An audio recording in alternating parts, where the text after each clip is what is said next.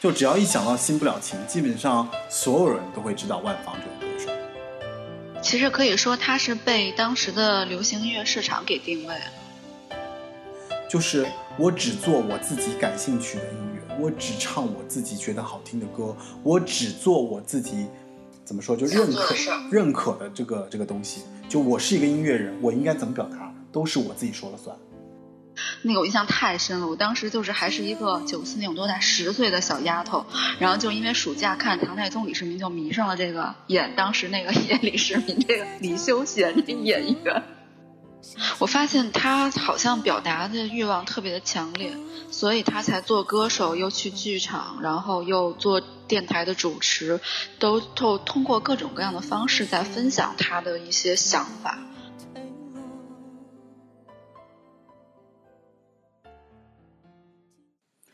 Hello，大家好，这里是八零九零有限公司，我是车尔文。今天我们要聊一位女歌手，然后她呢，其实进入歌坛是因为曾经有人和她说过一句话，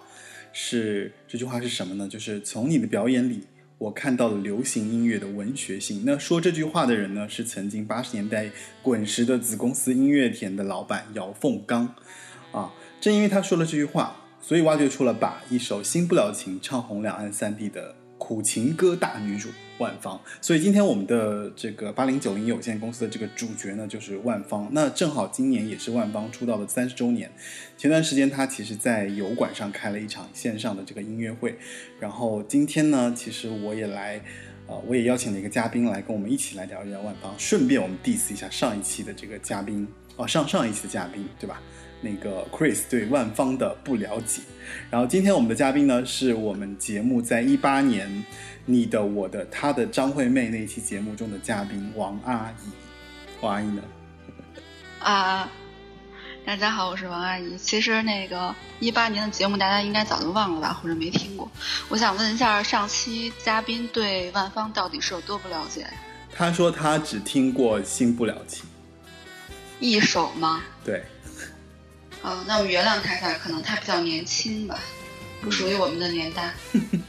好吧，欢迎王阿姨的再次到来啊。那鉴于因为最近北京的这个疫情呢又再次扩张，所以，呃，首先王阿姨她是处于被在家隔离吧，对吧？对对，我的现在我的健康宝的健康码属于黄色状态，然后上面写着居家隔离，也就是说我不管去哪儿，人家都会给我拦在门外，我只能在家待着。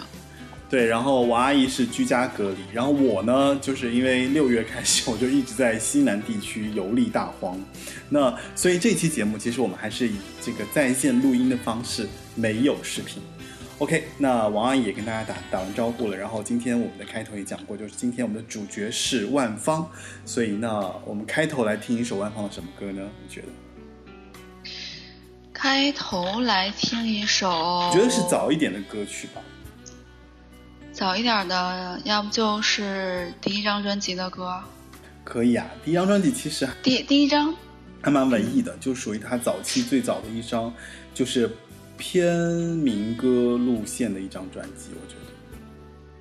对他好像侯德健就有给他写过那一首歌吧，在第一张专辑。对，背影那首歌就是在第一张专辑九零年《时间仍然继续在走》的这个最后一首歌。对，因为我觉得侯德健还是一个比较传奇的人。好吧，那我们要不就听来这首。我们开场来听一下万芳九零年《时间仍然继续在走》这张专辑里面的最后一首歌，由侯德健给他写的《背》。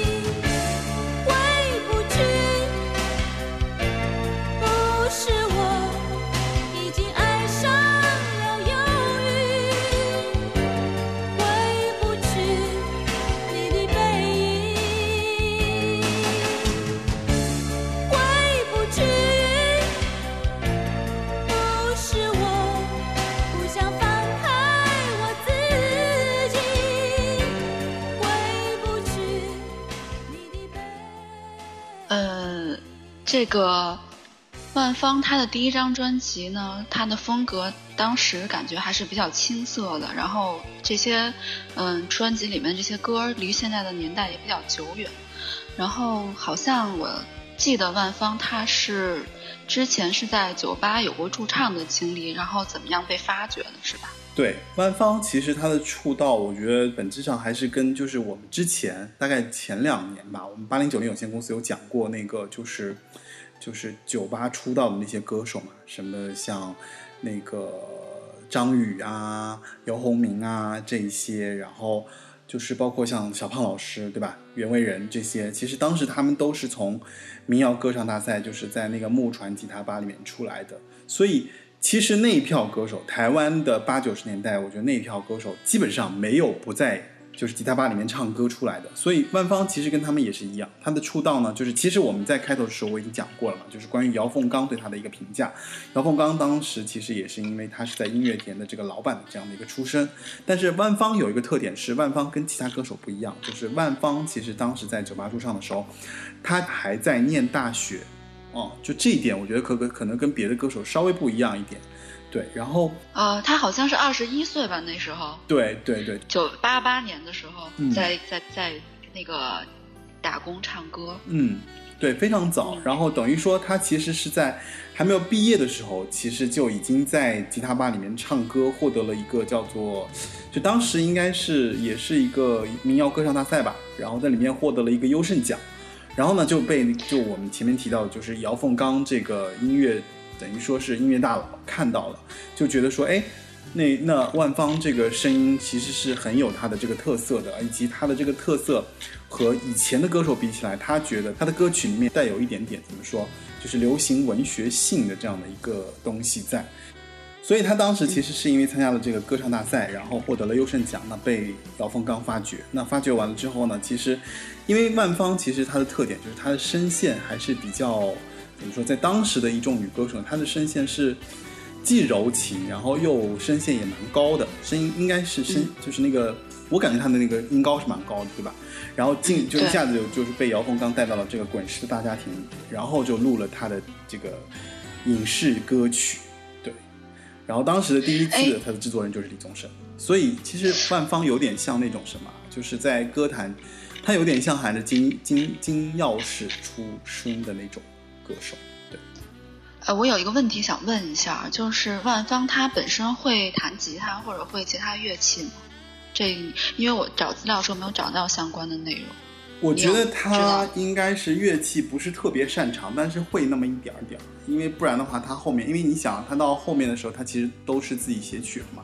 但是他的写曲也偏为偏多的是他自己哼唱为主，对。哦，对对，因为我后面看听他后来自己写的作曲的那些歌，我感觉不是特别，就旋律性其实可能会有一些，有一些有差一些，对吧？对对对，所以当时就是说。万芳其实她的出道，我觉得还蛮怎么说，就是就不太特别，也算是就是一下子就被发掘了。然后发掘完了之后就就出来了。然后而且第一开始唱的就是这个这个影视歌曲之类的。嗯，他的影视歌曲第一次出现是在那个九二年《放心》那张专辑吧，《碧海晴天》，是不是那一首？应该不是吧？应该就是就算没有明天吧。就算没有明天啊，那是哪个电视剧的主题曲来着？你说他第一张专辑里面就有影视歌曲了吗？李宗盛的那首吗？应该是对《新上海滩》嘛。哦，嗯，就是就是，我觉得是就是你看啊，他等于是一开始第一张专辑里面就已经涉及了影视歌曲的这个这个演唱了，而且他唱的第一首就是李宗盛给他写。怎么说？就是他在影视歌曲这条路上能够走得那么辉煌，我觉得很大原因就是他从一开始其实就接触到了这个东西。对他可能正好赶上那个就是影视歌曲开始起来那个年代，然后他要成为这个唱影视歌曲的那个代表之一吧？对对对对对，就是一个当时的一个代表因为当时有很多歌手都唱嘛，包括像什么陈淑桦啦、潘越云啦，对吧？孟孟庭苇吗？孟庭苇，对对对，就这些不都他不都是唱那个影视歌曲起来的嘛？但是万芳其实当时第一张专辑的时候呢，就是其实我们去怎么说，就是它的这个属性还是不太明朗。因为第一张专辑的时候，我觉得有很大的原因就是说，唱片公司其实对他还是有一些期待的，就是这个期待说，你去看啊，第一张专辑里面有郑贵畅，啊，有那个王心莲，有字逸兰，有侯德健，就这些人其实都是在民歌时代非常有名的重要人物、重要代表人物。嗯，他在第一张专辑的时候，他的这个专辑的这个民歌属性非常的强，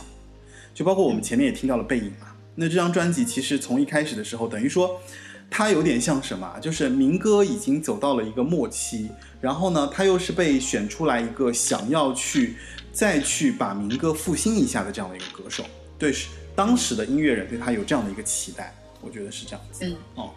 嗯然后就有了当时的这个一九九零年的时间仍然继续在走。那其实呃，从民歌的角度来说，那你你想，就是万芳其实她那个声线其实蛮符合的，对吧？对，她是确实是有一种那种就是挺文艺的那种声线，她不是一般的那种，就是说，嗯，怎么说，有一点儿有一点点的沙哑，但是她又不是纯，对。嗯，对，所以就是对于对于一个这样子的一个，比方说女歌手，然后可能在当时的这个歌坛来讲，可能音乐人或制作人可能听到这把声音也会觉得说不可多得嘛，那我们就会觉得说我要把这个声音打造成一个，就是相当于是新的一个接班人也好，对吧？或者说新的一个、一个代表，就是在那个时候，但没曾想，就是说万方其实并没有在这个条道路上走出一个很有特色的一个，给别人造成记忆的这个印象的一个歌手，就别人并没有记住当时，比方说万芳唱的这些比较文艺的、带有民歌属性的歌曲，反而大家记得最多的是他唱的影视金曲，对吧？嗯就是因为就就跟你说的嘛，其实就跟当年的这个电视剧的火，在台湾的这个火，包括言情啊，包括武侠啊这些东西，其实在当时的这个电视的这个呃怎么说循环播放的过程当中，反而成就了这个万芳，然后让万芳一下子就是等于是成了一个唱影视作品的这样的一个歌手。对，其实可以说他是被当时的流行音乐市场给定位了。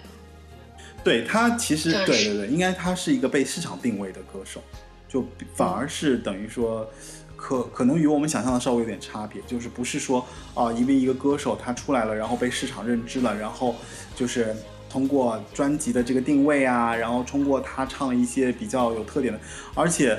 你发发没发现，当时的一些女歌手都是以翻唱为主，万芳也翻唱。嗯，对，尤其是她那个九二年那张专辑嘛，翻唱那个日本那个歌手。对，所以其实这里面其实有一个有一个细节啊，其实我可以讲一讲，就是其实当时万芳的第一张专辑和第二张专辑，它是中间其实间隔了大概有两年左右的时间，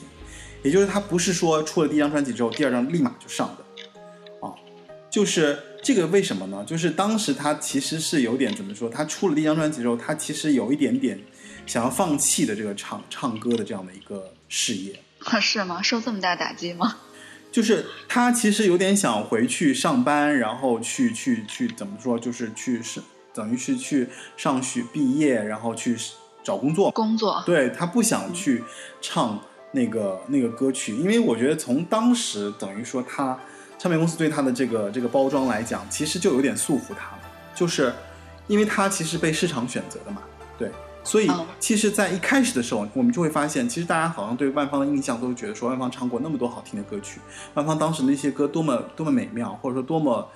怎么说，就是就是记忆深刻。但其实对他自己来讲，他当时就有点不太接受啊，他自己其实就有点不太接受的。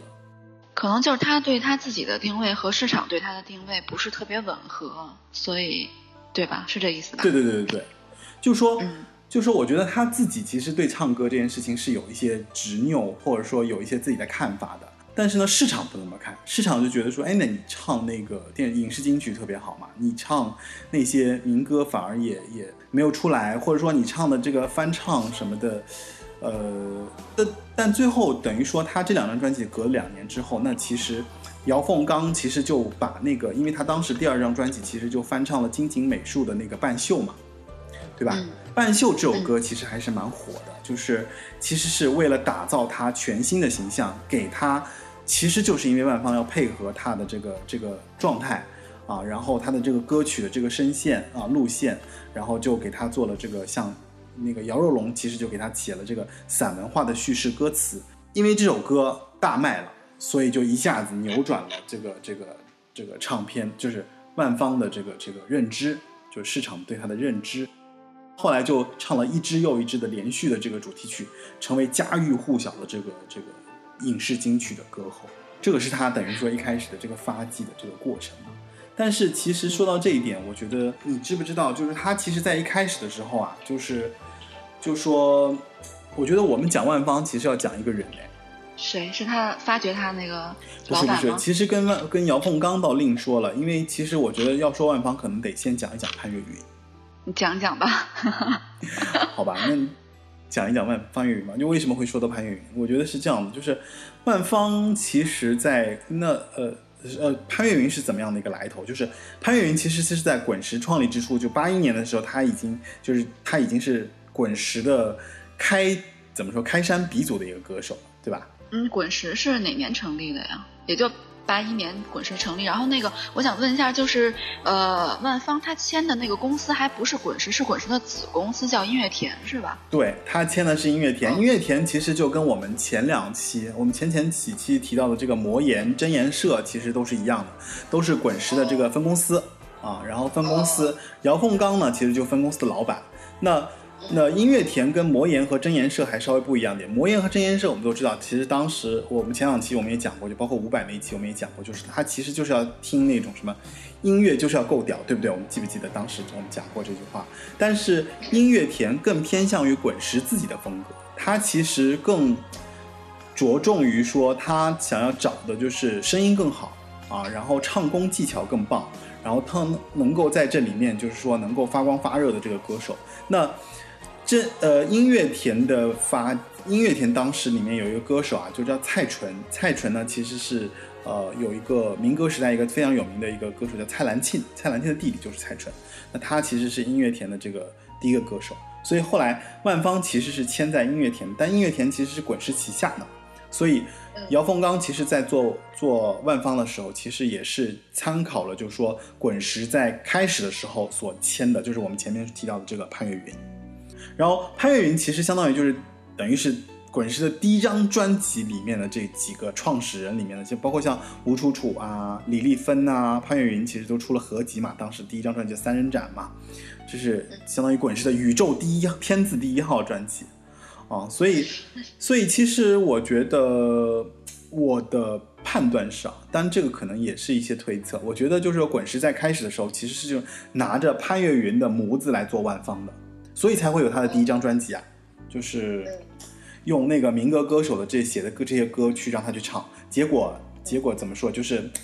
呃，市场反响也不是很好，对吧？大家也记不太住，然后对他的印象也不是很深刻，然后中间还造成了就是我们前面说的万芳自己对这个事情的，就对唱歌这件事情的一个怎么说，就是一个反思，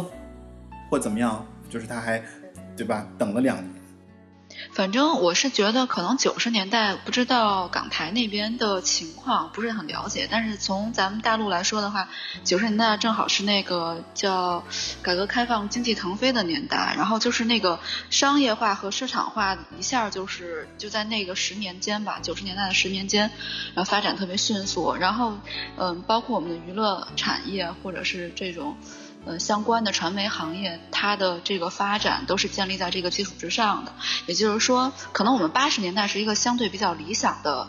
理想化的年代。那个年代，在我们大陆也是涌现出一些，比如说呃文学家呀，或者是音乐家呀，他们也是以民歌为主，以一些进行一些那个社会反思或者是人文的表达为主。但是到了九十年代，这个风向就是很明显的转变了。可能港台那边也有受到大陆这边的影响。对。很明显，还是很明显的会受到影响。嗯，所以我就觉得说，就是当时等于说，我觉得怎么说呢？就是其实万方的开局没有那么的好，但是他他迎合了那个年那个时代，我觉得是。对，因为那个时候就是我觉得，首先是因为就是民歌其实也确实到末期了，就是其实大家对新的这个流行音乐开始有一些新的这个需求，对吧？对，新的新的应该是新的流派，然后新的音乐表达的方式。对，因为我觉得民歌时代很注重的就是一个自由表达、社会反思，对吧？就是它是没有那么多商业诉求。对，它的是它比较是那个内容大于形式，民歌是那样，它比较重表达一些。嗯，对，很注重表达，所以歌手我觉得在那个时代，他反而是一个怎么说，就是比较自我、比较有表达、比较有意愿去说，呃，我我唱歌是为了唱什么，就是对，然后然后也比较自由一些。对对对对对，所以但是到了万芳，我觉得他其实是卡在一个说，哎，我我突然我开始市场开始有一个商业化的运作了，对吧？我开始出专辑了，我开始你的你的你的歌你的歌曲我是要跟着电视剧一块儿做主打的，对吧？我这个歌不是说你你你唱了就唱了，就你出张专辑就出张专辑了，那不是的，我这张专辑是要卖的，要卖钱的呀，对吧？你必须得成为一个大众金曲，或者大大大家在这个市场上有对你这个歌有一个明确的认知，所以你的你的你的音你的音乐反思性可以不是很强，但是你的音乐旋律性。你的音乐的可听度，你的音乐的这个这个，就是让大家就是耐听的这个程度需要非常的高。对对，没错。也有很强的这个这个套路在里面。对对，是这样的，因为它肯定是有规律的嘛。你就像你说的旋律性呢，或者是让人一有记忆点的那种那种东西，它肯定是有套路的。对，所以就是说，我觉得等于是其实。就是我觉得是万芳就是出来的这个时代的一些原因，就是首先是他自己哈，他自己对唱歌可能有一些他自己的想法，但是恰巧他被市场选择了，说我们要去呃迎合这个市场，唱那些三段式的，对吧？有高潮，有副歌，呃，不有副歌，有有有间奏什么的这种这种歌曲，那你一听你就知道开场开场是什么，中间是什么，结尾是什么，然后对。那我们来听一首他 那个时期的歌吧。挑一首影视金曲吗？你会选择哪首？这里面你最喜欢哪一首啊？我其实是最喜欢《我记得你眼里的依恋》，就九二年真情那张专辑的首。在世情缘是吗？对。啊，你有看过那个电视剧吗？我其实印象不太深，但是《再世情缘》但歌印象特别深，是吧？对，因为这首歌其实我们在怎么说，在我这个节目里面，其实我们在影视，我我其实我们有讨论过一期影视金曲嘛，有讨论两期嘛，电视剧金曲嘛，那里面其实就有放过这首歌。哦，好吧，那你今天再放一次好了。好吧，因为我觉得这首歌其实还是很好听，因为就是还是它前面，包括它前面从。啊，时间仍然继续在走啊，到放心。其实我觉得半袖也是可以，但是半袖可能听太多了吧，因为他第一章、第二章，对他第三章就我记得你的你眼里的依恋嘛，就这首歌。嗯，好吧，我们还是来放一下这首歌吧，因为这首歌我真的还是很太喜欢了，是吗？对对对对对。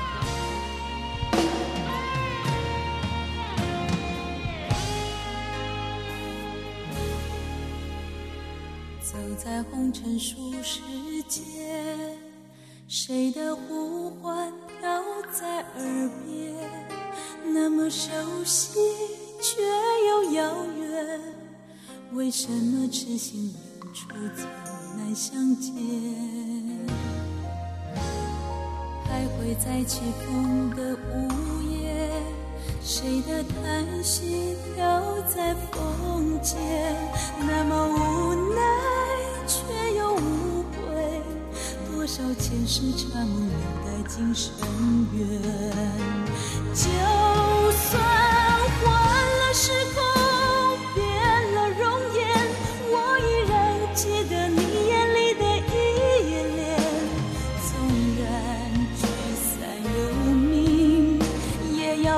心。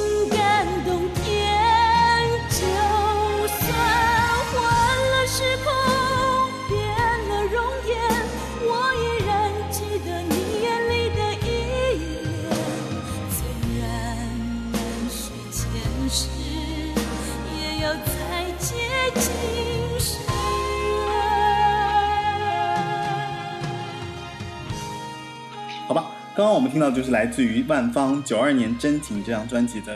我记得你眼里的依恋是来自于他那张专辑的第一主打啊，中式的电视剧《再世情缘》的主题曲，然后它的粤语版其实叫做《甘心再生一世》啊。这个里面其实它里面有一首叫《猜心》嘛，《猜心》其实就是王菲的那个粤语版的《如风》，就这两张这两首歌其实都是当时这张专辑里面第一主打和第二主打。所以你看，其实万芳到第二就从第二张第呃第三张开始，基本上就属于那种。每张专辑都必须要有那个影视金曲，而且每一首影视金曲都大火。对他这个《猜心》这首歌，我其实我第一看刚开始听是听张宇的那个版本，我还真是反过头来才才听到这个就是万芳的这个版本，而且我觉得说实话，我觉得好像没有张宇的那个版本好听，因为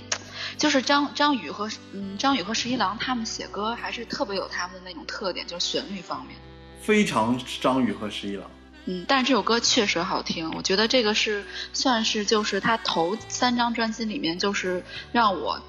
嗯，最早有记忆点的歌就是有《猜心》。哦，你当时应该也是看电视剧吧？应该没有，我那时候应该还在，嗯，撒尿和泥一类的，太小了。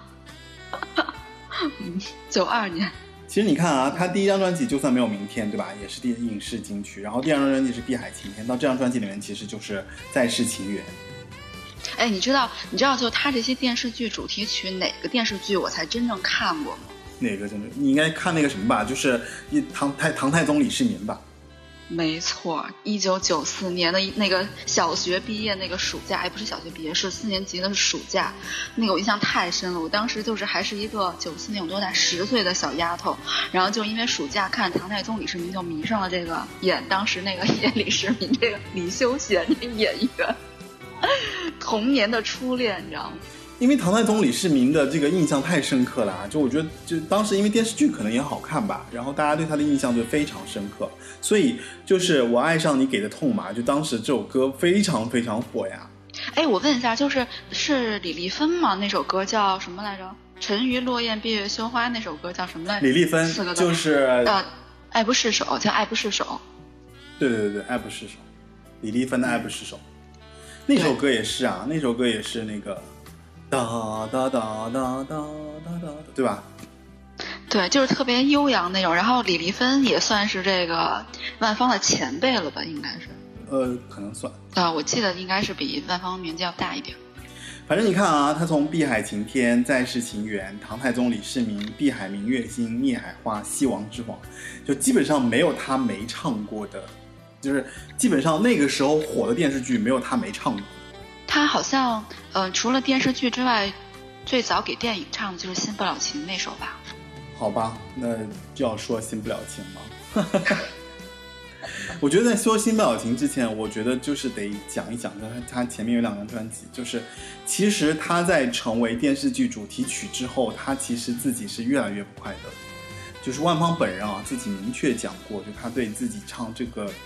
因为他自己挣扎在这个唱片公司和这个企划的这个过程当中，他就是他没法妥协嘛，就是他不得不妥协，对吧？因为你市场卖得好，然后你不得不去唱这些歌，所以他在九六年、九七年，我看一下啊，就九六年不是发了《割爱》嘛？哦，是。对，然后《割爱》的时候，他自己说他特别希望这张张唱片卖的不好，这样的话呢，他就可以去唱一些自己想唱的歌，因为他就还是蛮爱。自己哼唱生活中的哼唱，然后他也很喜欢自己那个叫做林万芳的名字，就是因为他觉得万芳好像不是他这样子，对。然后所以就到到了新不了情，真是让所有人都傻眼，就是新不了情让他就是等于是不单单是成为了一个怎么说，就是电视剧金曲歌后，还成为了两岸三地就是唱这样歌曲的一个怎么说，就是一个代表。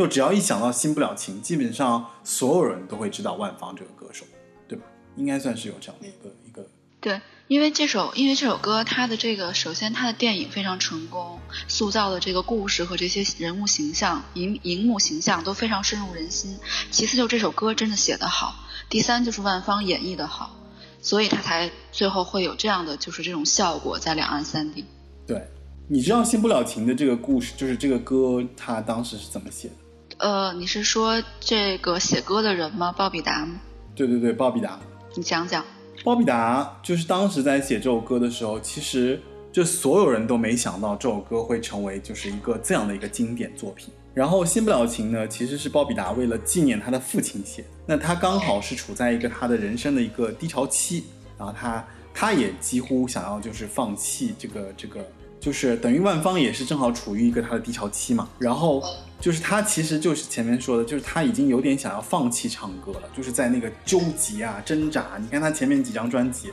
啊，就是从九零年、九二年、九三年。对吧？就一直到一直到断线割爱，而且他当时的那个风格太统一，连专辑名都是就是两个字两个字两个字啊，还真是。对，就就当时对他的这个模板的这个印象做的太严重了，然后对，然后就导致了他，我觉得他甚至他中间可能会有一些抑郁，可能也是因为这个事情。我觉得他有一段时间就情绪不太好，在那早期的时候。你说的是万芳还是鲍比达？万芳。然后他碰到了这首歌嘛，然后他就把他所有的这个情绪放到了这首歌里。那这首歌本来就是纪念逝去的父亲，对不对？今年去世的父亲，加上他这个，加上他自己的这个这个人物的这个怎么说，就是歌手自己的这个情感经历啊，人生经历，这个吻合之后，所以就变成了这首歌，反而就成了一个流传的一个经典。我觉得可能是他这首歌寄托的那个感情就是比较强烈，很有感染力。就像你说的，他对他创作的时候，他也是就是寄托了很深厚的那种感情，然后呢，万芳演唱的时候也寄托了他自己的一些情绪在里面。对，而且我觉得这首歌，因为它的开头太棒了，对吧？就是就是他是把副歌拿出一段，先放到开头来唱，嗯嗯，一下就让人记住了这个副歌，然后再进入主歌，再回到副歌，对不对？嗯，是。对，嗯，他其实是有一些技巧的，所以也获得了这样的一个结果，那也可以，也可以理解嘛。其实我想说一下，就是他在那个九四年断线和九六年割爱这两张专辑里面，其实万芳他有加入一点点他自己的东西，比如说断线那张专辑有一首歌叫椅子，椅子这首歌是万芳自己写的词。对这首这首歌非常有灵性，我觉得。然后万芳的词也是那种就是像散文诗一样，特别有意境的。所以他这首歌在整张专辑里边，其实和其他的歌特别不搭，但是就很有他自己，就可以明显的感觉到这是他自己想要表达的东西，他自己想要的东西。嗯，然后呃，歌爱这张专辑里面的箱子那首歌，那是狗毛给他写的，也是民谣歌手。就是这两首歌，我我听下来这两张专辑，我的印象是比较深。可能因为我我本人也比较喜欢这种民谣的，就是比较清淡的风格，或者是有些诗意的。然后我就对这两首歌印象比较深。我觉得就是听众朋友如果有兴趣的话，可以自己找来听一听。椅子和箱子，我们可以挑一首放一下。我们可以挑椅子和椅子和什么来着？和箱子和箱子。对。但狗毛不是还写过四季吗？四季也是在歌爱里哦，四季的歌爱里哦，那那可能那那张我就是那首歌我印象不太深，我就是记得椅子和箱子，可能这两个东西比较意象化，比较物化。对对对对，是的。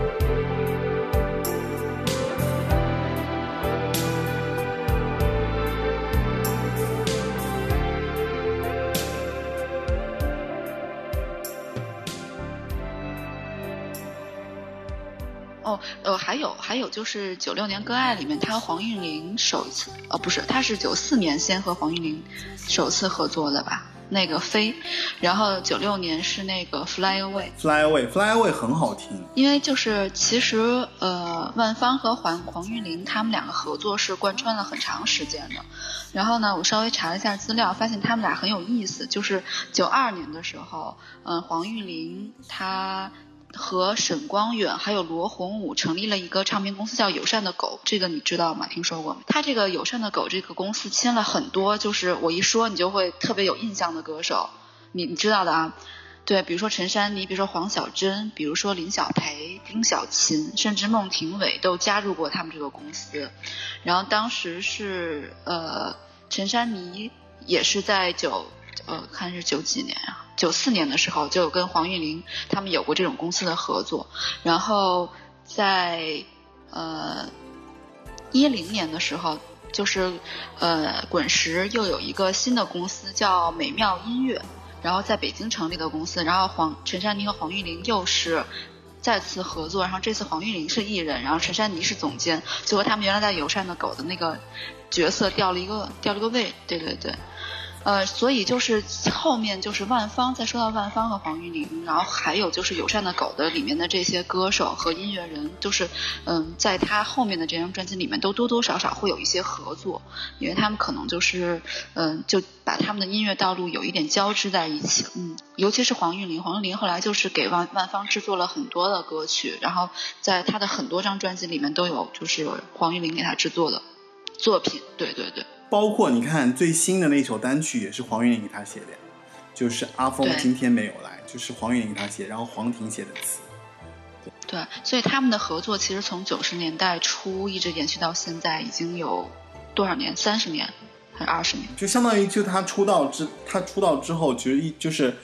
这个这个音乐人跟他就合一直合作至今。对，因为黄韵玲其实也是，我觉得她和万芳可能会比较合，因为黄韵玲她有这个古典音乐的功底，万芳又是比较文艺，又是从民歌出身的，所以他们的在这种音乐的品味和审美方面，我觉得应该是比较合，所以他们才能够在一起合作那么多年。那我们来听一首黄韵玲给他写的《Fly Away》吧。好，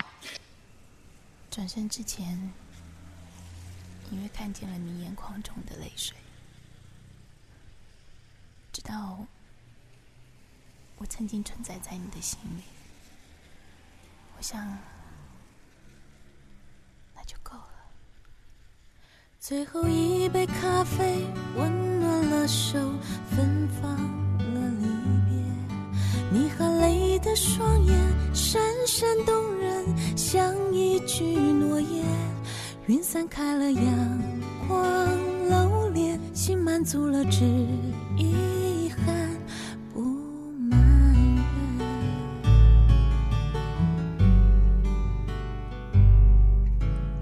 人来人往，缘起缘灭，不该怕改变。有人斜风细雨，天涯海角，终究能团圆。爱说好了有缘再见，风扬起了，请放心，fly away。想全是几张明信片。伤心了，打通电话我会给你抚慰。这是一个真实的世界，想要承受就要接受不完美。趁我还能微笑的时候，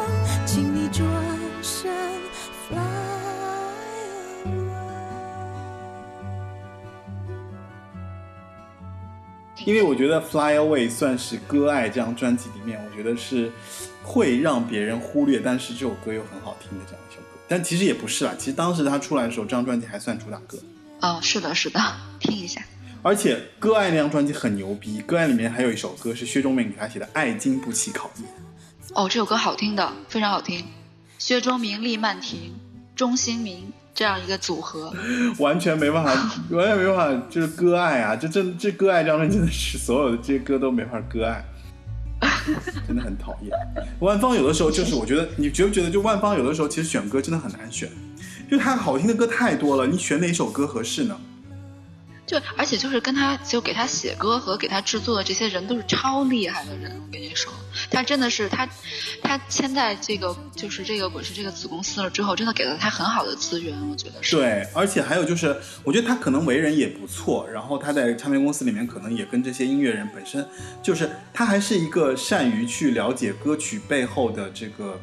故事，对吧？因为你想，他能够把影视金曲能够唱的那么深入人心，或者他能够把这个东西表达的那么的让别人就是说能够沉浸进去，我觉得首先他就是一个很有共情能力，能够理解歌曲内涵的一个歌手，所以他才能表达的这么的情真意切，对不对？对，是的，是的，所以他能在某种程度上，我觉得他能走到音乐人写那首歌时的这个那个怎么说，就是那个那个当下那个感受，所以对他来讲，他是轻而易举就能获得的。所以他对、他，所以他跟音乐人的合作是相当棒的呀。对，是的，是的。然后你说了，你说你说他跟黄韵玲，其实我想说一说他跟林徽斌。哦，好，林徽斌是谁呢？林徽斌就是他在那个那个他的就是就你割爱之后，就后面那张专辑，他不是有一首有一首歌，其实还被很被大家所留记住的，就是那个温哥华悲伤一号嘛。哦，那首歌真的我太喜欢了。林徽斌给他写的。林徽斌你知道谁？林徽斌其实当时他是滚石的一个录音室的一个助理，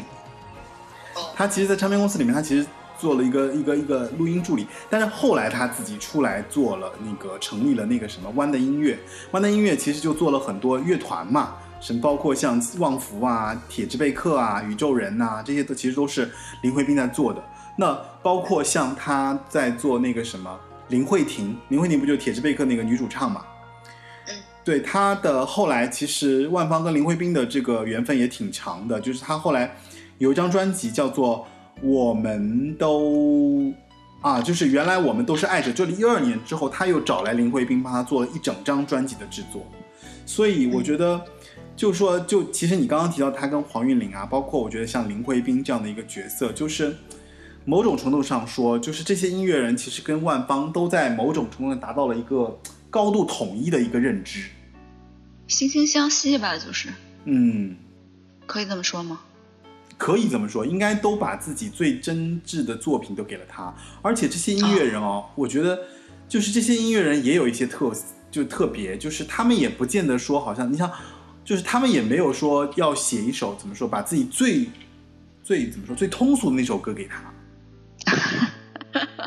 就是其实黄韵玲写过很多歌嘛，包括像林慧斌也写过蛮多歌。林慧斌其实做了那个什么啊，就是像他伊能静的《关不住》是林慧斌做的，然后梁静茹的《一夜长大》也是他写的。哦，对，就像这些东西，你会觉得说他其实给万芳的歌反而并不是他最最通俗或最流行的或最容易被市场接受的歌。我觉得黄韵玲应该也是。应该是对，对，所以就是呃，你就这个我觉得蛮神奇的，就是你说一个歌手怎么就能跟他们在这个程度上有这么大的一个共鸣，或这个共鸣能够给他带来这么多的一些比较文艺、文学性也好，或者文艺性也好，就这个作品的这个相对来说，它的音乐的可能说怎么说，就音乐有一些深度，这个深度不是说他一下子就可以你就听得懂的，可能你要听一听，可能你要循环一下，可能你要再思考思考，有点这种感觉。对，确实是。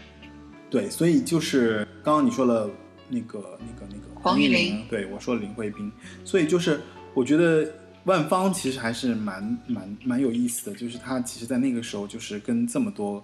就是音乐人合作，然后在这里面，呃，这个时候我们来推荐一首什么歌曲？前面我们听的是《Fly Away》，对吧？你要不就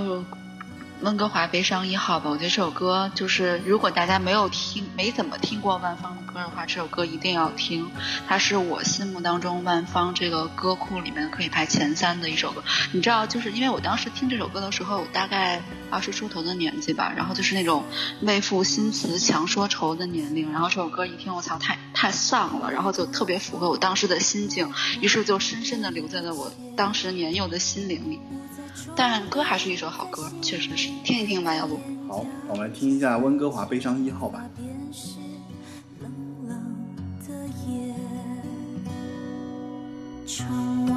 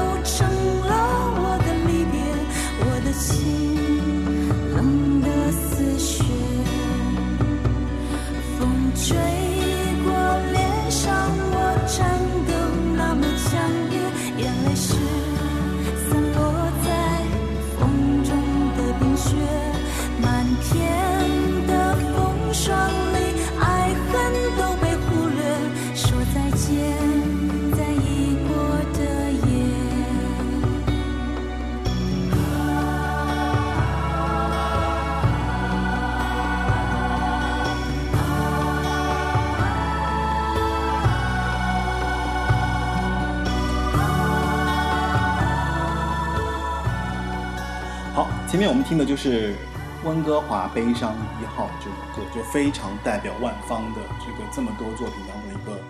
非常亮色的一个一个作品。然后我们先来聊一聊，就是我们先来捋一捋他前面的专辑吧，就两千年的专辑。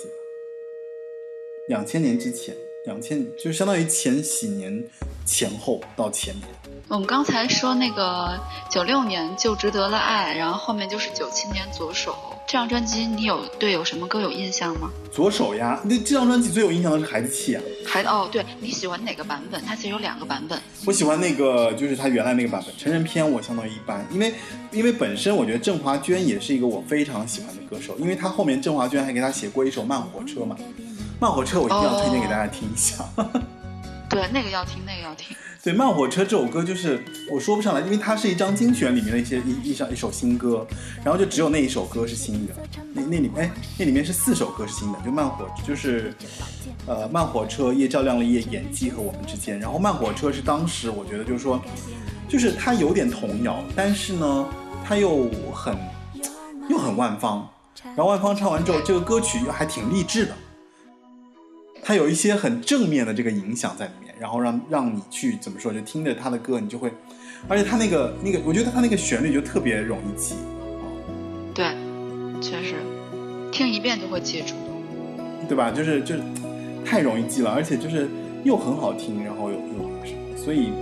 就是朗朗上口。慢火车，火车慢，我要爬过爱情这座山。就算泪会流，气会转，也是最美的挑战。慢火车，火车慢，我只能前进，不能回转，因为心中燃烧着柔情，慢火车也能爬上山顶端。如果一路有欢笑，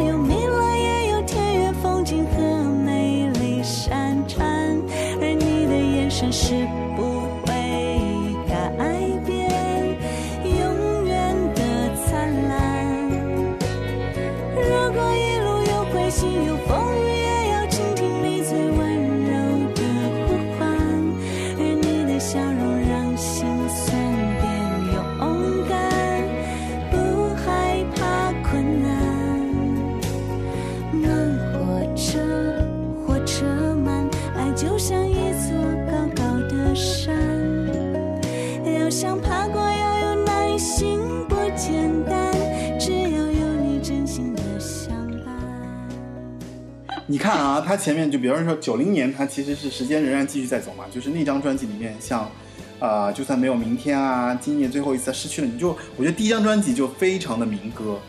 就非常的这个民歌，包括这个歌词也好，包括那个音乐人也好，就相当于就指着那个民歌的范儿去操作的，对吧？就指着那个潘越云的那个路数去去走的，希望他能够做，比方说潘越云第二，但可能没有说出来这种话，但是其实是有的。但是其实到第二张专辑的时候，《放心》的时候，九二年的《放心》的时候，其实就有很大的改变了，因为它里面有很多那种，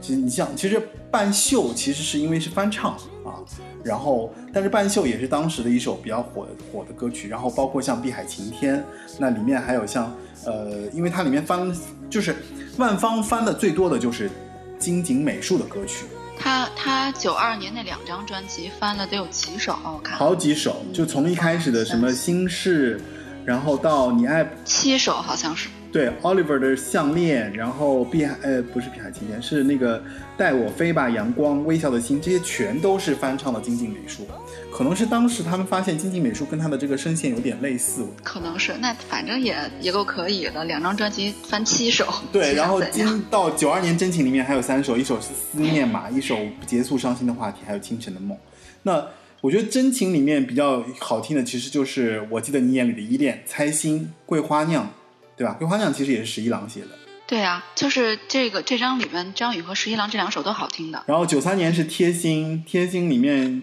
哦，贴心里面有一首歌我们忘了说了，就试着了解，啊、我超喜欢，超喜欢。对吧？试着了解，试了解非常好听，试着了解就是对，就就其实你知道吗？就是我这我最近一直在就是循环这首歌曲，我就在想到底它哪儿好听？就是它副歌好听，你知道吗？他副歌太好听，他的前面可能有一点平淡，但是他的后面的副歌写的就是那种又简单，然后又又洗脑。然后呢，嗯，其实他的这这首歌，我觉得他是赢在了旋律，他的词没有什么特别的，就是无非也就是那个苦情歌的那些路套路，但是他的旋律写的真的太牛，我觉得是旋律征服了我们。然后，然后贴心里贴心里面的爱恨交织也还可以，也是金晶美术的。爱恨交织是还可以，那我是比较喜欢那一首，就是李宗盛给他写的《多事的秋》。那当然，《多事的秋》本来就是第一主打嘛，那贴心里面第一主打。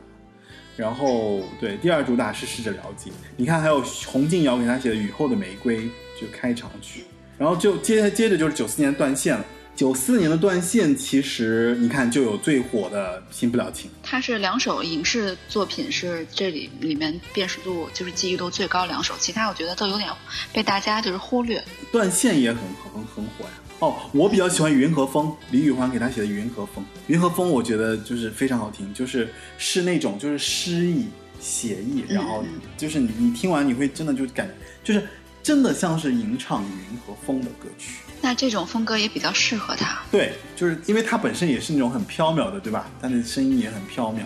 然后又，哎，就是就是又上得去又下得来的那种歌声。嗯，是的。所以断线完了之后，就是九六年的割爱了。歌爱呢，我就觉得说，我们刚刚提了很多了，像包括像，呃，割爱本身啦，还有其实这里面有伍佰给他写的算了吧。算了吧，其实没有后面的这个这个不确定更，就是不确定会更火一些。不确定也是，我觉得不确定它也是赢在了旋律，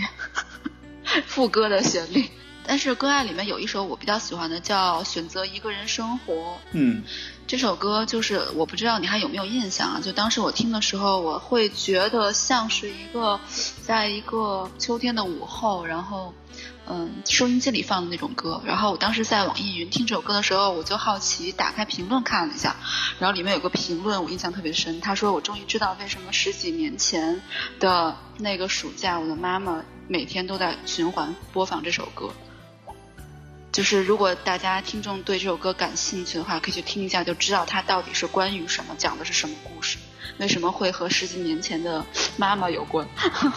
然后这中间其实他还出了一张翻唱专辑《Tear for Two》，还有九五年的一切如新精选。一切如新里面其实是有两首，有几首新歌的，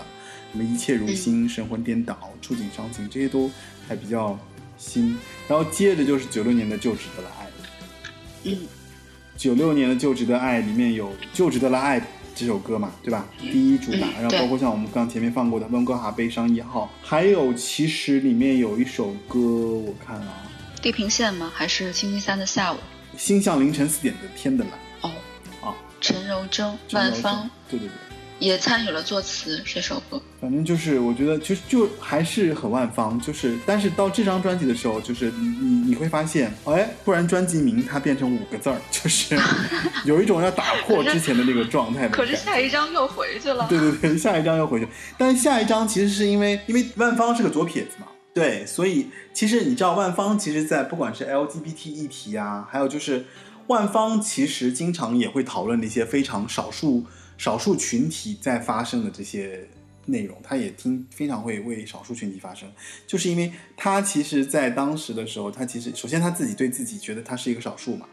少数派嘛，因为他觉得他是个左撇，哎，是因为左撇子吗？好像是因为这个原因，所以他其实一直觉得从小到大都是都跟别人不一样。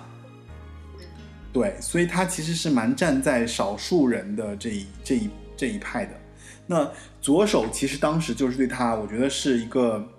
重新的一个定位，相当于就是说，在这张专辑开始，就是说有一点点让万芳去做自己了，包括里面唱到的像，就我们提到的什么什么什么孩子气啦。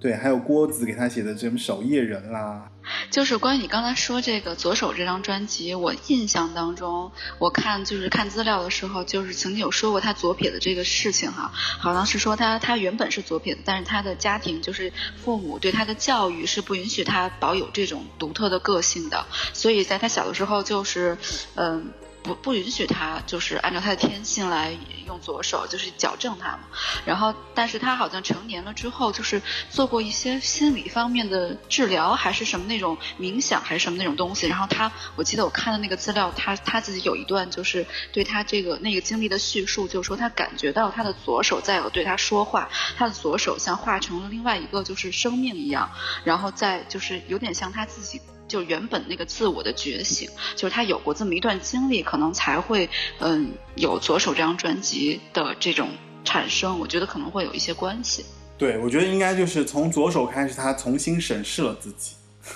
嗯，我觉得有这样的一个概念，因为你包括像歌曲里面很多的这个作品，你可以从名字上你就可以看出什么放逐啦，什么孩子气啦，什么左手，什么属于你学你分手，悲怜悲怜上帝的女儿。你就会觉得说，哎呀，这个歌手是不是在这张专辑里面开始，就是探寻内心，对吧？他有很多感觉，从名字你就可以看出他是各种在在自问自答，或者他在他在表达一种，就是说我的我的问题，对，所以后面就有了那个什么呀，就林万芳的歌本呐，这张这张非常棒的一张专辑，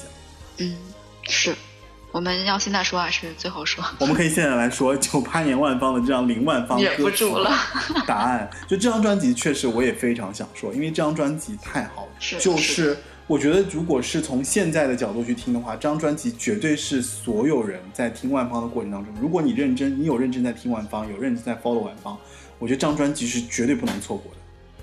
对，没错，因为他这张专辑做的相当高级，就是给他做制作人的这些人，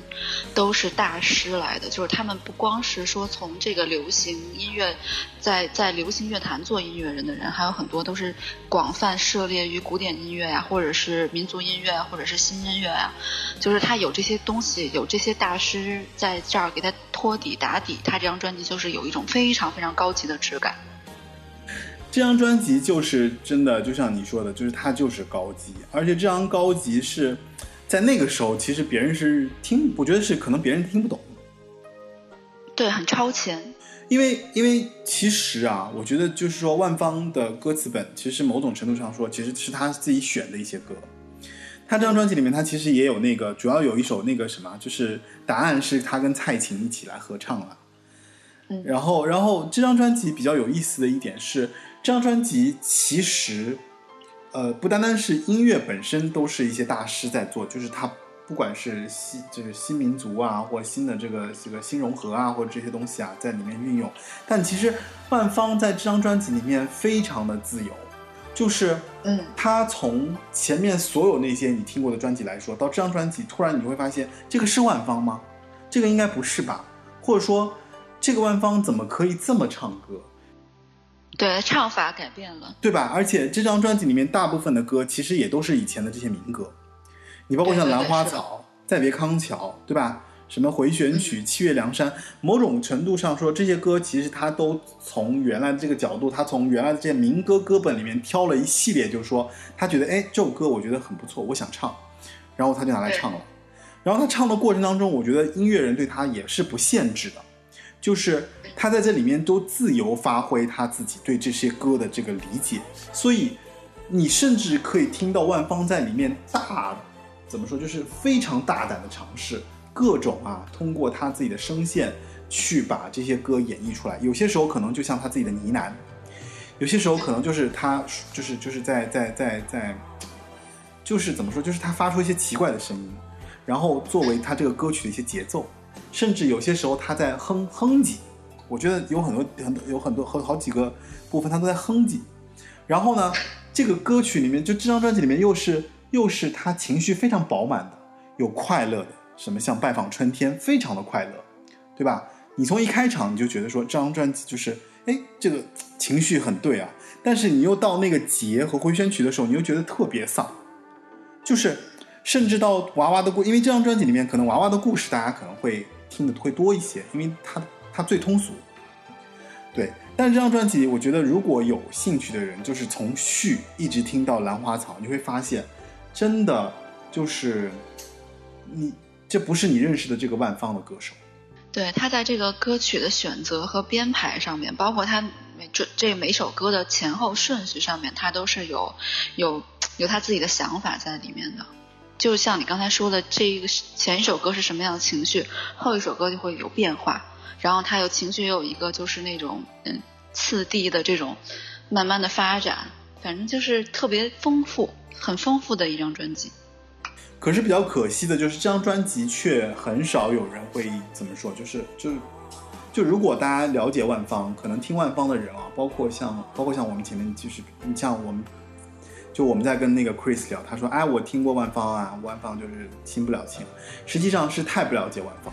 就是万芳在他大量的歌曲当中，其实有很多很多的歌曲都是大家知道，但是万芳自己也说 OK，就是就是就是唱唱火了，对吧？但是其实有很多歌是他自己也很喜欢，他的歌迷也很喜欢，但是大众反而对他的不是很了解，甚至。”你去提这些歌，可能我觉得很多人对万芳说：“哎，万芳还唱过这首这首歌呢。”我觉得是这样。我觉得可能还是跟咱们在大陆那个关系比较大，就是那会儿你你还记不记得，就是我们咱们九十年代那个呃，就是港台流行音乐在大陆大发展的那个那个时间段，就是在九十年代嘛。然后大家都是买磁带，那时候喜欢的那些歌手都是买磁带，但是万芳她可能没进来这个就是咱们大陆的市场。然后咱们都是怎么听到她的歌？就像你说的，看电视剧、听片尾曲，是从电视上听到她的歌的。你你你回想一下，是不是这样？就是我不记得我那个时候有有在嗯音乐那个就是录影带的那个店里面看到过有卖万芳的卡带，我不记得有卖过。但是他的歌听就是从《唐太宗李世民》从《七王之王》从电视里听的，是不是跟这个有关系？你说？我觉得肯定是有关系啊！就大众对他的认知可能就停留在说，哎，他唱那个电视剧歌曲，对吧？可能也有的人可能甚至都不会买卡带，对不对？可能就大家是不是跟他们公司的宣传的那个策略有关系啊？嗯，肯定有关系啊！我觉得这个东西肯定是有关系的。所以他当时就是就是我不太了解，那当时大家对他的这个印象啊，甚至你包括就我觉得对于万芳来讲，这张被忽略的这个林万芳的歌本，这个这张专辑真的是太难得了。就这张专辑真的是非常好听，而且你你包括你用现在的这个角度去听，它也不流俗，它就是。就是我我我没办法形容哎，就是感觉就是 像是真的是一个会唱歌的精灵在那边，在那边在表达他的音乐，他的音乐的认知。对，就是因为他这张专辑已经超出了流行音乐了，他已经就是有点由当时在当时是新潮，就潮新的创新，但是但现在看已经算是经典了，我觉得。可能也有点实验性质，我。对对是啊，在当时肯定是，但是现在你因为现在流行音乐也有很多很丰富的发展，就是他当时的那些就是想想法和那种尝试，到现在来看可能不算很新，但是他也就是嗯还保有那种很高级的质感。因为我个人认为，就像我刚才说的，因为有这些就是音乐大师在给他打底、给他制作，然后包括他自己的品味、他自己的这种嗯审美。和他自己想表达这种东西都蕴含在其中，就是都结合创作出来的一个就是水准很高，然后什么时候听都会觉得是一张水准很高的专辑。但是可惜的就是，如果我们不是说去挖万芳的这个这这个资料的话，嗯，可能就是他的知知晓度太低，对对对，太不容易被大家知道。对，如果你不去挖，我觉得真的是不知道这张专辑这么好听，因为它真的是超过了之前所有我听过万芳的这些歌。那今天我们也可以找一首其中的歌曲来给大家听。嗯，你觉得挑哪一首比较好？我我觉得肯定是要《答案》这首歌，这首歌太好听。对，那就《答案》吧，就还是听这里面的一首，他跟他当时跟蔡琴一起合唱的这首《答案》。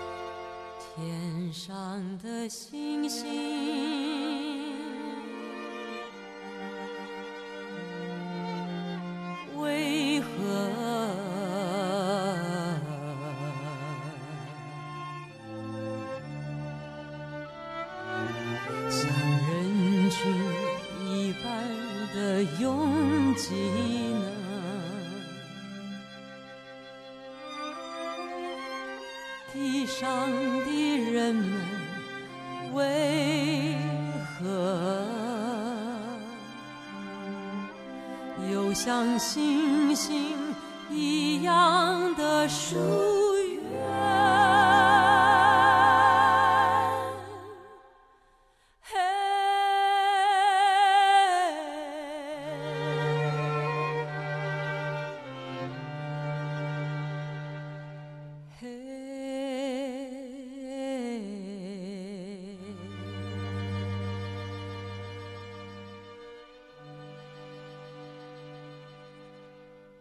天上的星星，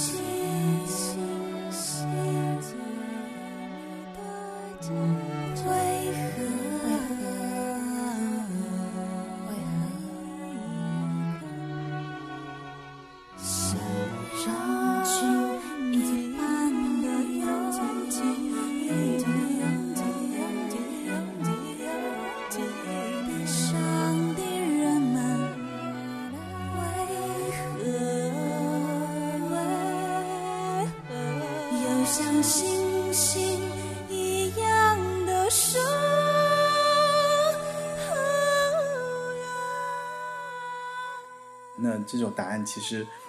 反正是在那个时候，我觉得它是可能在当时，我觉得还有一点可能不被市场认知，有一很大一部分原因是很多人可能会觉得说，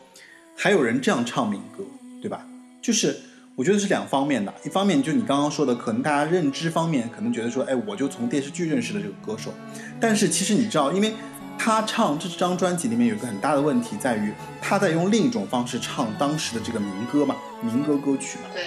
对吧？对所以其实喜欢民歌的人，甚至有可能也不接受他的这种唱法。呃，没错没错，你说的对。就当比如说我们当我们看到这张专辑的这些曲目的时候，我们脑海当中产生的联想，就我们还没有开始听的时候产生一些想法，都是我们对于民歌也好，或者对于万芳也好一些固有的刻板的印象。但是你你只要点开听了，你就会颠覆，不管你之前是一种什么样的印象，只要点开听了就会完全颠覆。所以它是很厉害的一张专辑。所以我觉得，如果说万芳这张专辑，我是一定要作为主打来推荐给大家来听的，因为这张专辑太好听了，从头听到最后一首歌。因为我我甚至觉得，就是你去听以前万芳的歌曲，万芳的专辑也好，它的整体性根本就没有这张专辑那么强。它里面有很多，就是是以前我们都会觉得说，哎，这首这首歌不错，那首歌不错。但是其实你去听那张专辑，除了我觉得到左手它的专辑的整体性比较强之外，其实前面很多歌曲，因为它里面都是，比方说一首歌是影视金曲，一首歌是什么，一首歌是什么，所以其实它的专辑的整体性是非常差的。就好像是一张合集，经常是一张合集，可能有两首是万芳自己的歌，有两首是电视剧金曲，有两首是那个谁谁谁音乐人给他写的，对吧？就它拼凑在一起，然后成为了一张，就说，哎，你看万芳就是很适合市场，大家都爱听，因为它的旋律好，因为它的什么，就是它本身做音乐的这个属性，在林万芳歌本一答案里面，我觉得是达到了一个非常的怎么说完整的成熟吧，算对完整。他自己也对音乐的制作有了相当高的理解，理解就是我唱歌我要怎么样去表达，我对我的声音应该是怎么样表达一种主题，甚至我这个主题就像我们一开始讲的，它的文学性、它的艺术性，在这个音乐里面是怎么样传递给听众的。我觉得这是对这张专辑所带来的一一就是给人真的是让人觉得欲罢不能的这个，越听越觉得说好听。对，确实是这样。当然，到后面其实九九年的话，其实就非常成熟了啊。就是像九九年不不是出了《不换》嘛，《不换》不就是那个谁熊天明写的嘛？对，《不换》也挺好的，就是你会发现《不换》到后面就又回到他原来那个状态了。对，就是还是就是商业化运作的那些套路的歌曲。当然，《不换》开始，我觉得他的歌还是好听的，就是你会觉得，你看像《不换》里面有《从前》呐，《不换》呐，还有像那个那个那个黄韵玲《我的天空》啦，对吧？歌郭子的《分手旅行》都都不差的，都还蛮好听的。然后我觉得就是万芳的歌曲，比较专辑，它里面的就好听的这个顶点，可能是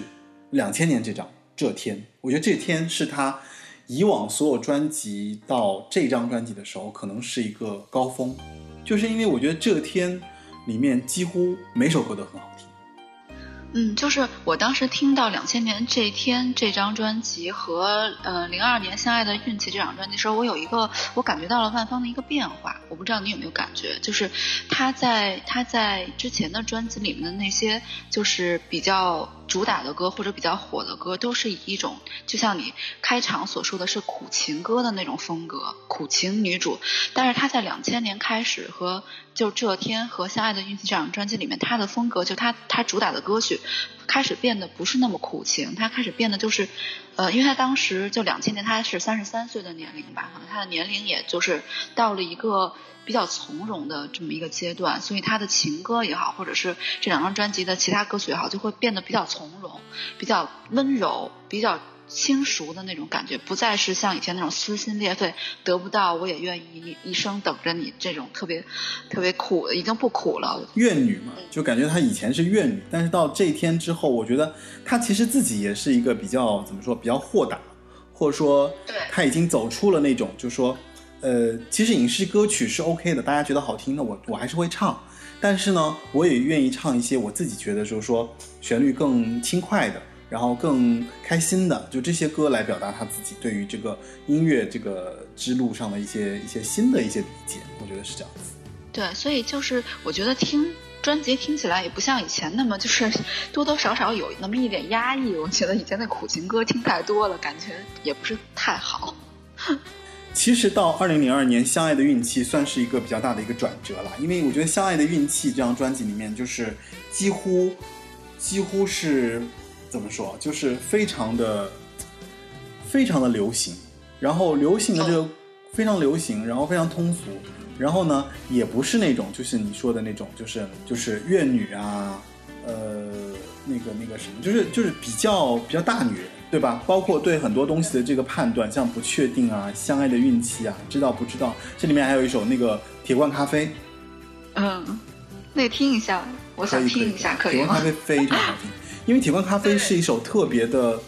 怎么说，就情绪特别的负面，但是但是又让你觉得说，啊，就是这样的一个都会女子。这其实《铁罐咖啡》非常像莫文蔚的歌，但是呢，莫文蔚是唱不出来这种这种 feel 的。就是万芳好像怎么说，就走到了一个负面的一个极致，然后反而就让自己就是很很很舒服的在一个一个一个环境下，就说啊，就是就是唱。比方说一些很不好的情绪的，可能就是表达了一种，对啊，这个世界就是这样啊，或怎么样，就是就你知道，就有这种有这种挺洒脱的，但是有很无所谓的这个心态在里面。你想一想，万芳哎，她以前唱的歌多苦啊，她她这个，你像你刚才说这种感觉，就有一种她已经从那个极端已经走回来了那种那种感觉，对不对？对，尤其是我觉得铁罐咖啡一开场，哇塞，那个。那个、那个、那个声音，它有一个音效，嘟嘟嘟，就那个，哎，我形容不出来，反正我们可以听一下，听一下吧，还是。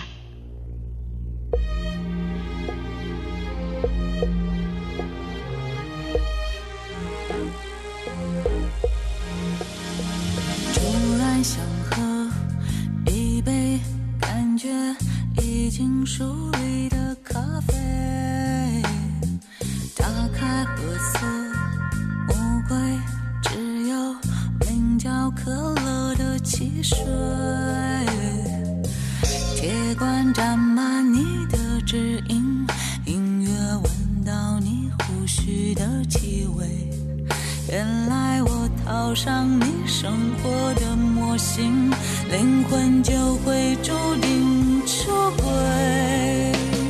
谁叫我违反吃了安眠药就不该？醒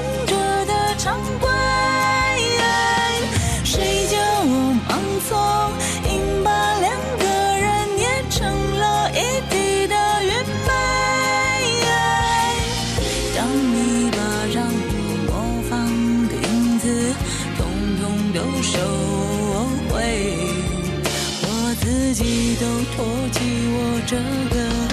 不乐融的傀儡。铁罐咖啡是真的很好听，就是反正是相爱的运气里面，我觉得算排可以排前三。虽然相爱的运气和不确定都很火啊，还有知道不知道他自己也很喜欢。然后其实后面你包括像那个初夏的房间啊，寿星快乐，寿星快乐是他自己演的那个电视，就是那个那个话剧的那个主题曲。知道知道。对对对对，我觉得基本上到二零一二零零二年《相爱的孕期》之后，整个等于是万芳唱完《相爱的运气》之后，我觉得他基本上就走出来了。他也就是他就很很容易的就到了一个，感觉他走到了一个新的巅峰，哦，不是新的山峰，就是在往回头望去之后，哦，那些是我经历过的一些比较好的。怎么说？就是过去，然后也有这样好的一些歌曲，大家很爱听，我也愿意。但是我有我自己想要追寻的音乐的目目，怎么说？标的在前面，我要去追寻了。你们就就是，如果你们愿意跟着我，你可以听我后面的歌曲；如果你们不愿意，我也无所谓，就这种状态。对，就是他已经已经就是要追逐自我了，而不是说被市场而来束缚他自己的这个对，而这个音乐的方向。而且他也有资本了嘛，就是你你到了三十多岁，对吧？一个女歌手，然后你好歹就是因为其实我觉得他在这个时间段，他不是就开始，她好像从那个那个后面就基本上，因为他九六年其实开始就一直在演戏，啊，哦，对，是的，对对对对，她一直在演戏，就多期发展，包括像那个还得了奖，对吧？金钟、嗯金钟奖女主女配都拿过。宝岛一村嘛，宝岛一村里面他不是从一个十六岁演到六十七岁的一个一个女的，然后然后反正就是大家对他的这个形象的颠覆也是好像是很记忆很深刻，就觉得说万芳怎么就是怎么突然就变演戏了。然后对于他自己来说，他其实是还挺认可自己的，因为他找到了一种新的表达自我的方式。对，是的，嗯，你看他之前演过什么屏风般的什么《哈姆雷特》啦，《征婚启事》啦，还有什么就《收信快乐》，我其实听我其实是看了好几遍，包括像在那个什么就是国家大剧院，然后还有什么他就那个那个蜂巢，他演了两两三次嘛，在北京，然后我都看了，然后我觉得还挺好的。那个剧本是他自己弄的吗？还是谁写的？别人写的，别人写的，他他演的，但是他里面就是演那个怎么说，就是那个女主角不是跟那个男主角就是靠那个那个怎么说，就是写信嘛，维系那个那个爱情嘛，就是好像反正还挺文艺的一个一个故事啦。就是那个时候上学的时候就觉得说，哎呀这些可感人了，就自己特喜欢，然后还去追，还去买那个去那个那个什么什么戏，就怎么说话剧的门口买那个 CD 什么的，当时有那些东西。周边是吗？对对对对对对对。但是他演的最好就是他的那个《宝岛一村》，然后一直后来也一直在演，对，嗯，而且其实不光是演戏，他还做主持呢，就做那个电台主持人，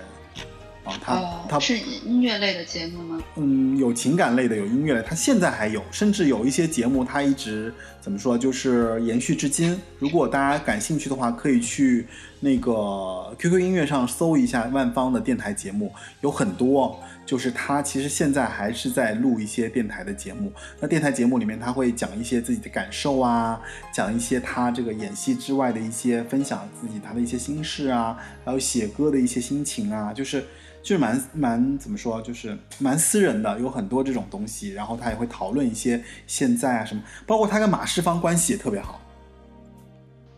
马世芳对，是谁？马世芳不是就是做电做那个什么做做做播就是做电台的嘛？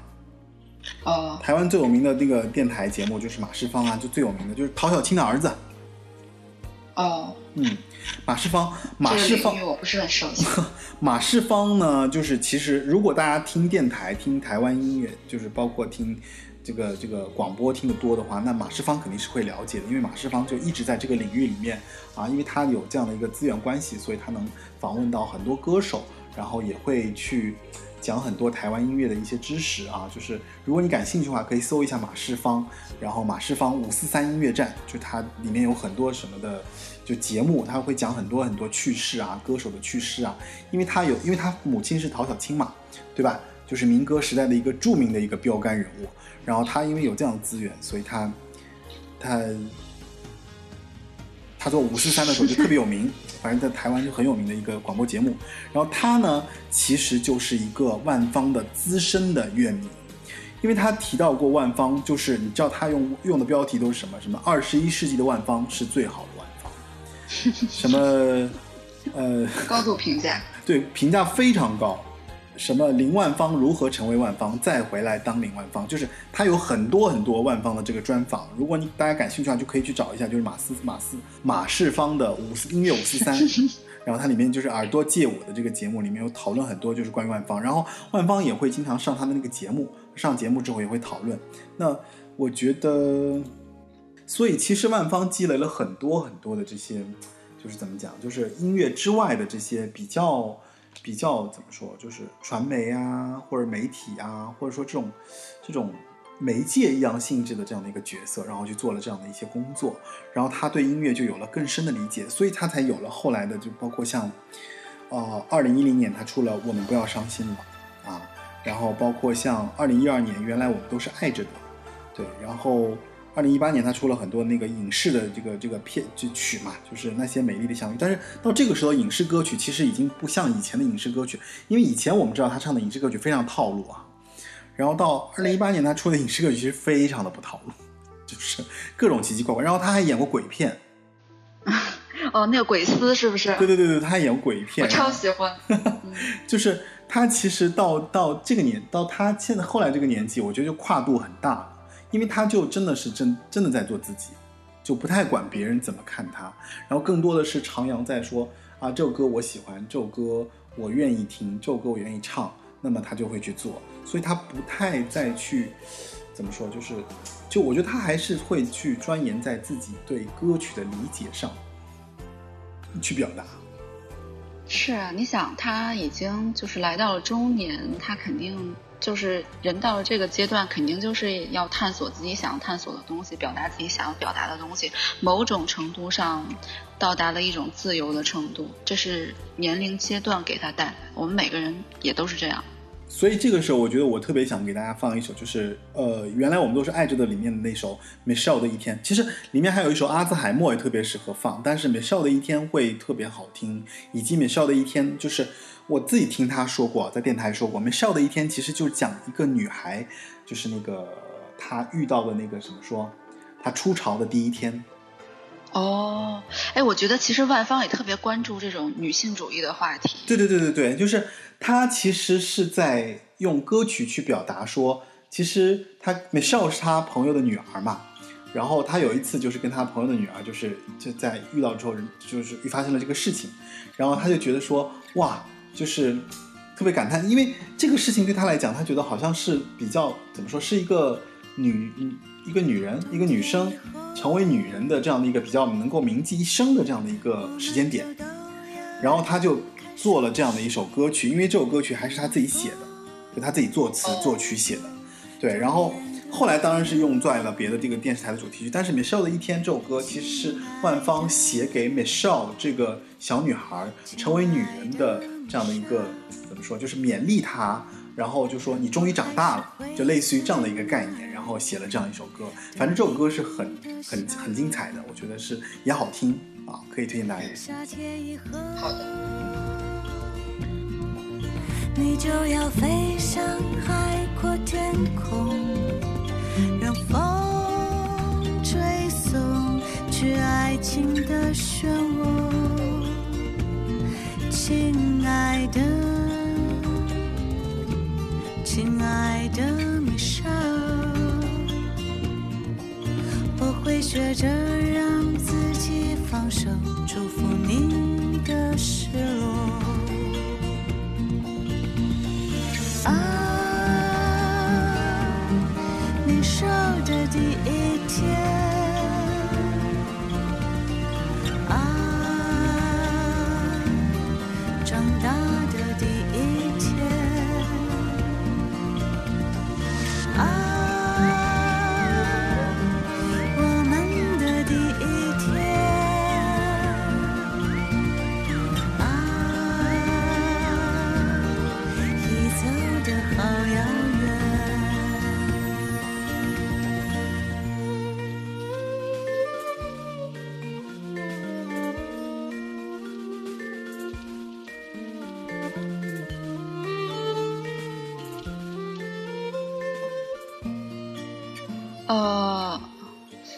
好像万芳跟他的有一个歌迷也有过合作，是不是？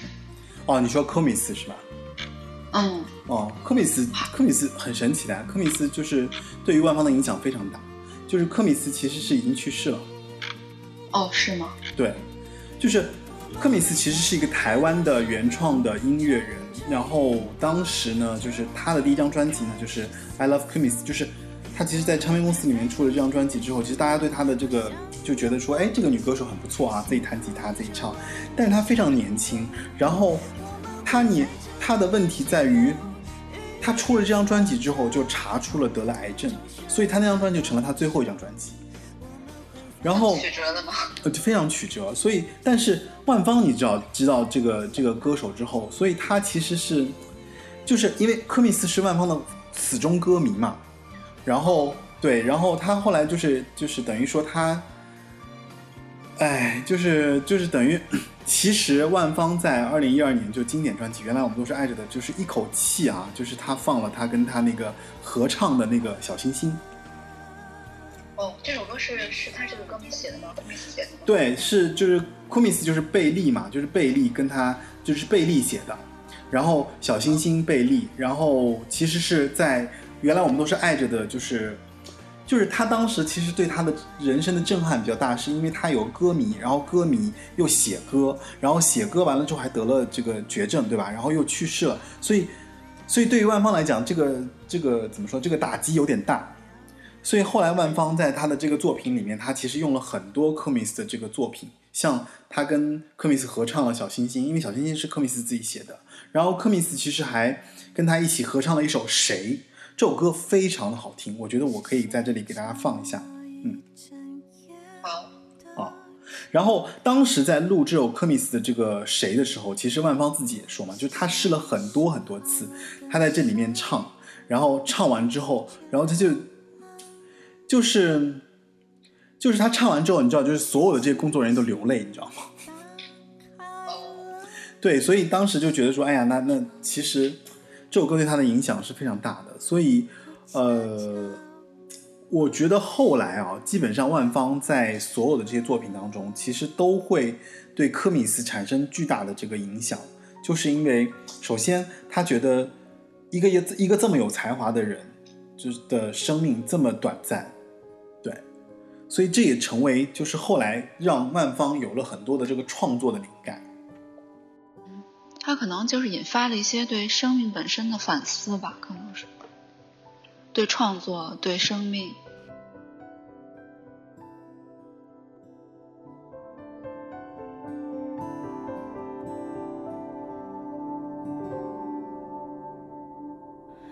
是谁召唤谁回到？原是谁提醒谁还在心灵的异乡？谁撕破了天空，露出星光？有娇艳吞噬希望，谁？占据谁的左心房？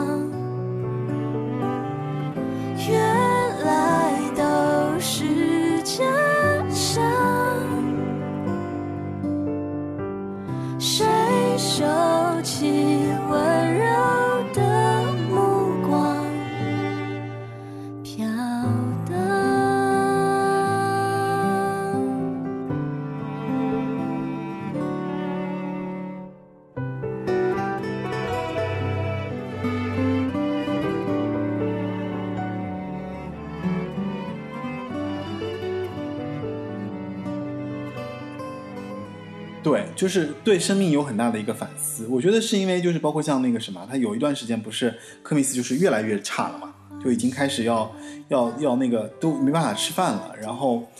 万芳就问他还想做点什么，然后科米斯就说想带妈妈去那个什么什么京都玩啦，然后就觉得没办法唱歌给他听，然后所以后来就是因为万芳做的所有这些事情，包括他想要唱歌，他要想要隔空跟科米斯合唱啊。然后他还录了科米斯的歌，然后还出了专辑，因为他把他跟他的这个歌，就是他们两个合唱的有一首歌《谁》放在了叫做呃一半万芳的房间剧场这张专辑。嗯，其实这张专辑呢，就是我觉得在后期来说是万芳比较出彩的一张，就是有通俗性啊，有有听有怎么说有有有耐听度的一张专辑，然后听起来也蛮好听的。是小万芳的小剧场这张吗？哦，二零一五年。嗯，二零一五年的时候，万芳还有巡演吧？是不是在大陆，在台台湾，在大陆巡演？对他当时就是一个是话剧嘛，话剧其实一直在那个周期在巡演，然后中间其实他还有一些，就是因为他两岸三地其实还有几个演唱会，然后小万方的小剧场呢，就是他的一个音乐会的一个概念，然后在里面还有一首歌叫《练习失去》，反正就是你会觉得就当时到那个时候啊，就是万方其实我觉得他很多时候已经不是在在真的就是不再做别人想要的音乐了。就是我只做我自己感兴趣的音乐，我只唱我自己觉得好听的歌，我只做我自己怎么说就认可认可的这个这个东西。就我是一个音乐人，我应该怎么表达都是我自己说了算。对，所以其实到这个时候，包括像后来，我觉得包括像这两年，就今年不是他又发了新专辑嘛？像他发了《时间梯》，然后还有就是最后一首歌就阿峰。就前两前上就这个三十周年，他刚发了一首单曲《阿峰》，今天你没有来，对吧？然后这些其实，呃，一方面是我觉得万芳其实有他自己的考量，就是他对音乐的考量；一方面是他确实走到了一个新的一个人生的阶段。这个阶段呢，就是我的表达已经不需要你去认同了，我只要我自己认同就可以了。甚至你会发现，包括像我们之前我刚刚讲，就是他前段时间不是在那个油管上发的那个做那个音乐会嘛？那音乐会其实大概有两个多小时，但是这音乐会里面好像只唱了五首歌，还不是四首歌，就是非常短，就基本上都不唱歌，大部分的时候都在他的讲话。就是万芳其实更多的在做一种情感的表达，在做一种就是这种这种东西，就是他其实更多的是在就音乐其实是他表达的一部分，他更多的其实就把这些东西混在一起，就说这些东西是我的表达。对我发现他好像表达的欲望特别的强烈。所以他才做歌手，又去剧场，然后又做电台的主持，都透通过各种各样的方式在分享他的一些想法，啊，他想表达的东西或者他的思考，对吧？对，就他还是一个蛮有产出、蛮有想法以及蛮有思路的歌手。然后就是就是就热衷表达嘛，就是有很多想法。然后这个表达其实音乐只是他表达的一部分。对，嗯，对我觉得到了一定年纪之后，他的表达就变得更有意义了。然后。也更有深度，对吧？对啊，因为你肯定人随着年龄增长，你肯定比年轻的时候会有有更多的人生的智慧，从你的经历当中获得的。嗯。然后也可能我们这代人在看现在的他，理解的也会更多了，因为我们年龄也来到了这个阶段了。对。好吧，那其实今天我们聊的差不多了，就基本上我们把万芳整个专辑捋了一遍。我觉得大体的节奏就是，我觉得在千禧年之前，万芳大概又是有两个阶段。第一个阶段就是她一直没有在做自己，对吧？就是在唱影视歌曲，然后在唱的一些非常有套路的歌曲，然后没有在做自己，所以她一直在里面挣扎、挣扎、挣扎。突然到了那个万芳林万芳的歌词本之后，你就会觉得说，哎，这个是她在在在做自己的一张专辑。然后他又回过头来做了两张非常有市场的这个好听度的这个专辑，对吧？然后做完之后，然后他就整个的转向了这个演艺事业啊，演戏呀，然后做主持啊，主持对，做主持，做音就是做电台节目啊，然后还有去就去跟歌迷呀，就去去去怎么说，就去了解歌迷啊，就去做很多创作啊，就是反而他越往后就整个人就变得越公益。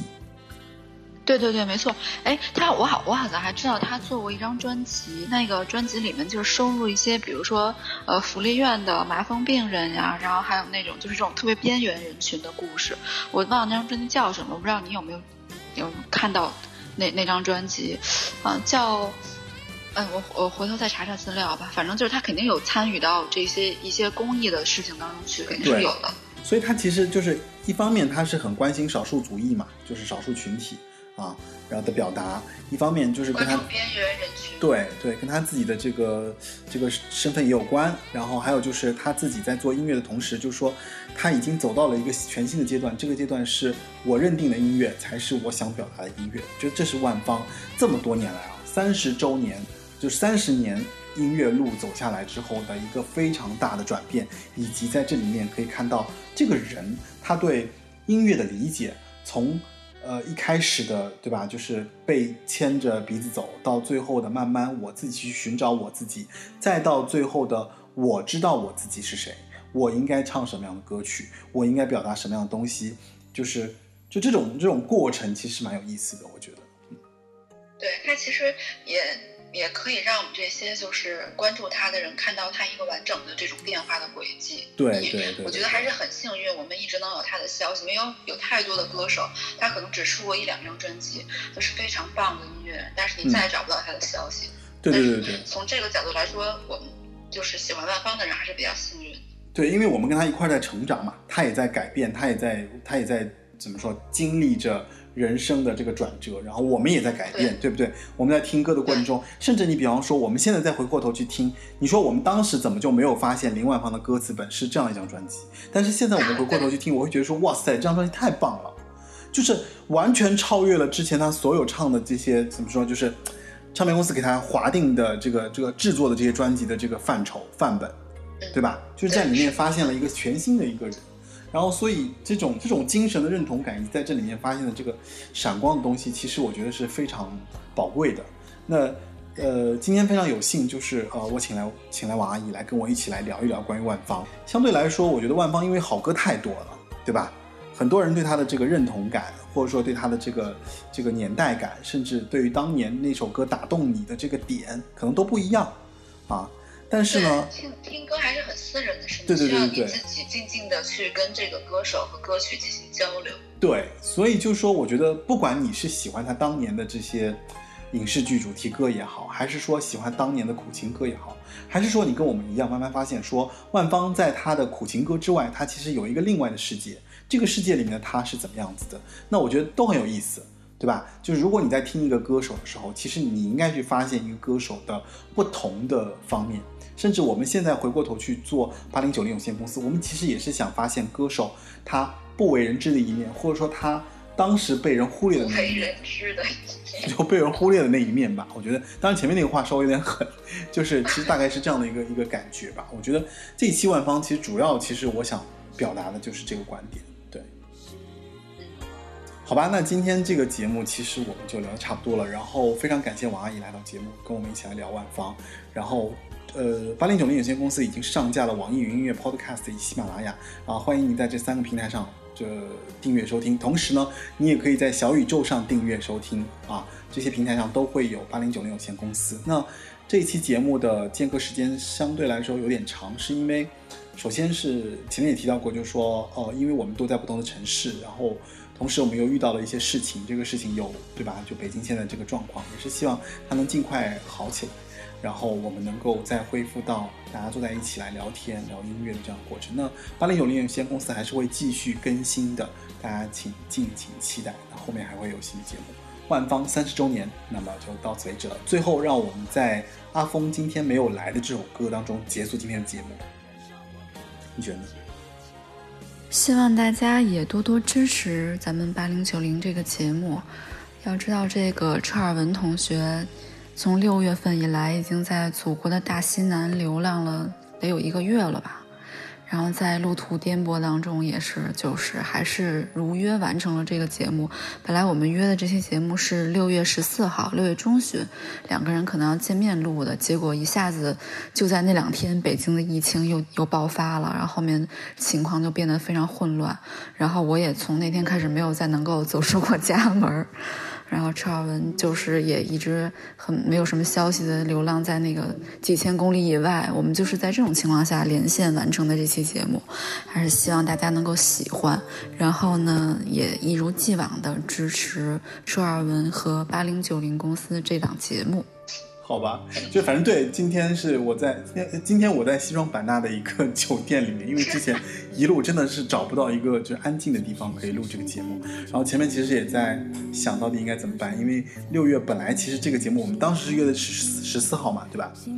然后拖了那么对，久，然后拖到了十四号突然间就爆炸了，然后就是所有的事情都转变，大家都对啊不知道就北京的情况真的是哎。对啊，好吧，就是就就这样吧，反正就今天这节目，就是我们就在阿峰今天没有来结束今天的节目，欢迎大家以后继续收听，然后欢迎王阿姨，就是感谢王阿姨来，好吧，好的，好的，拜拜。